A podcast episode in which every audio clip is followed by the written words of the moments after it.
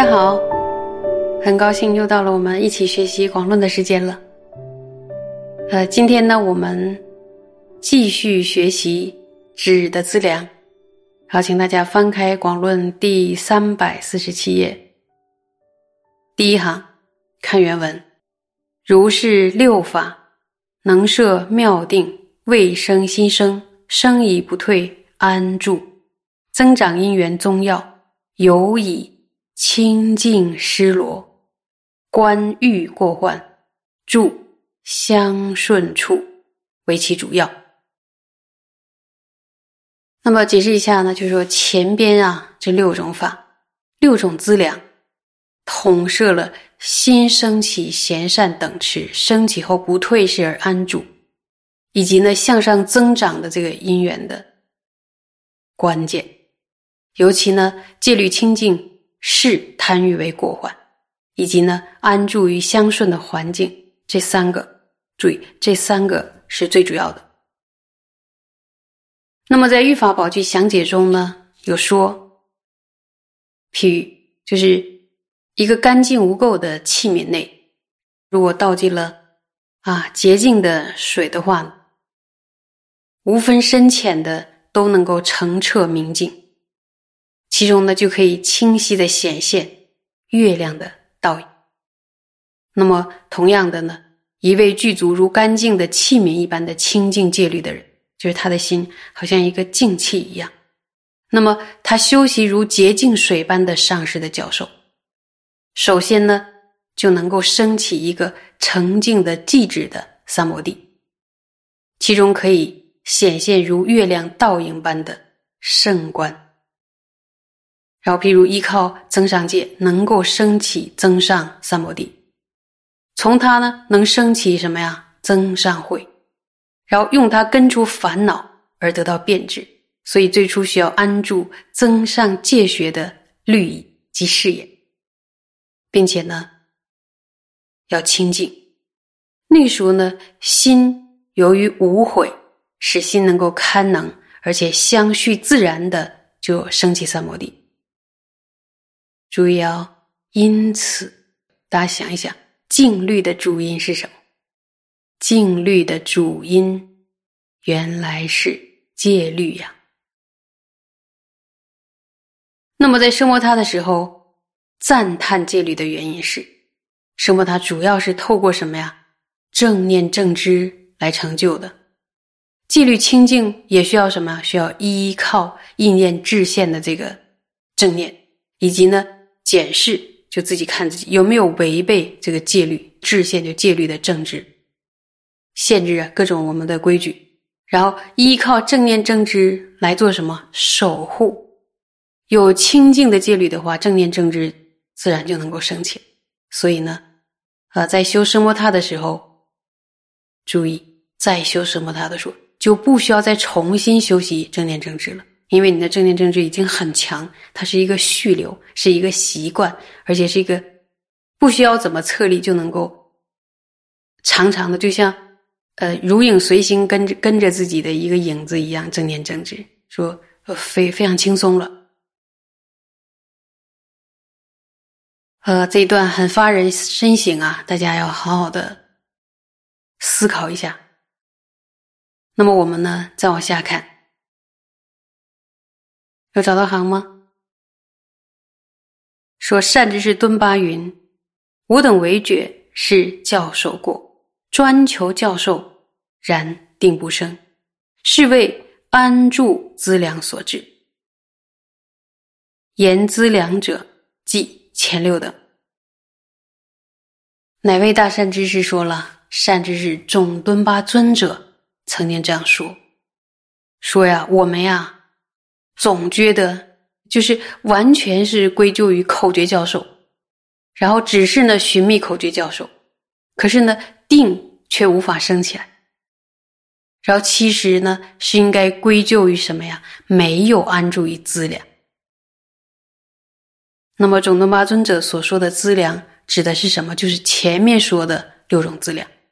看看大善知识关于修订的教授，也是再再的强调了。资粮，很多人会认为说他没有得到上师的指导，可能是没有口诀教授修不起来。其实最重要的，你看上面都是经典啊，上甚至什么，都如是说资粮，很重要的资粮。接着我们再往下看，看原文，右前四度有没有找到行呀？右前四度。右前四度即是第五静虑资粮，修次出篇云：若能不着力等诸欲，善住失落，性忍众苦，勤发精进，速能引发正视摩他，故解身密经等一说师等为后后因。那么这一段在讲什么呢？说前四度啊。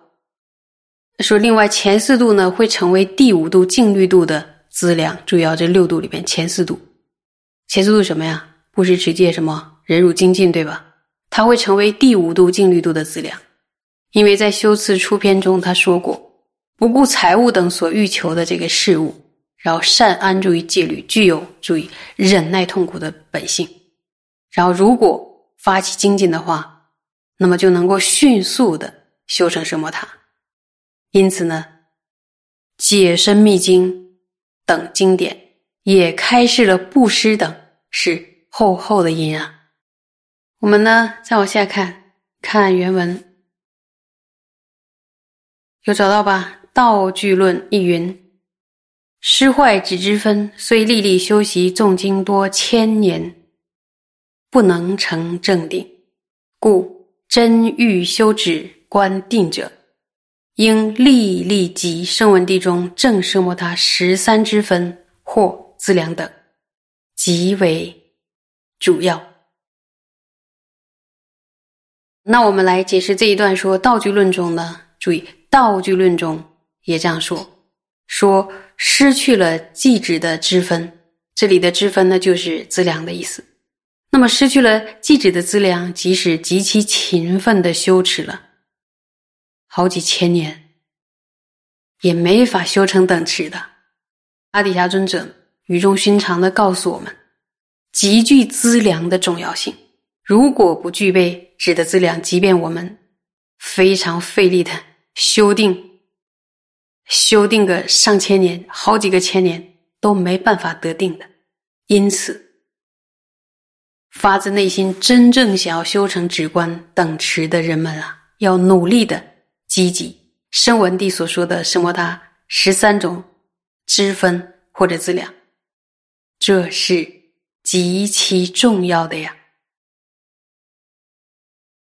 所以前面举了祖师的，然后很多语录，现在这里边又是阿底亚尊者再再的告诫我们资粮的重要性。所以有些人说修订急急忙忙，就是都没有听教授，就赶快想要想要知道，就赶快打坐，然后就是一天做多多长时间，这个时间先规定好。可是呢，如果对这个资粮的重要性没有透过清净的传承来听闻的话呢，可能费了很大的力气。这里边说好几个千年都修不出来，原来是资粮出了问题呀。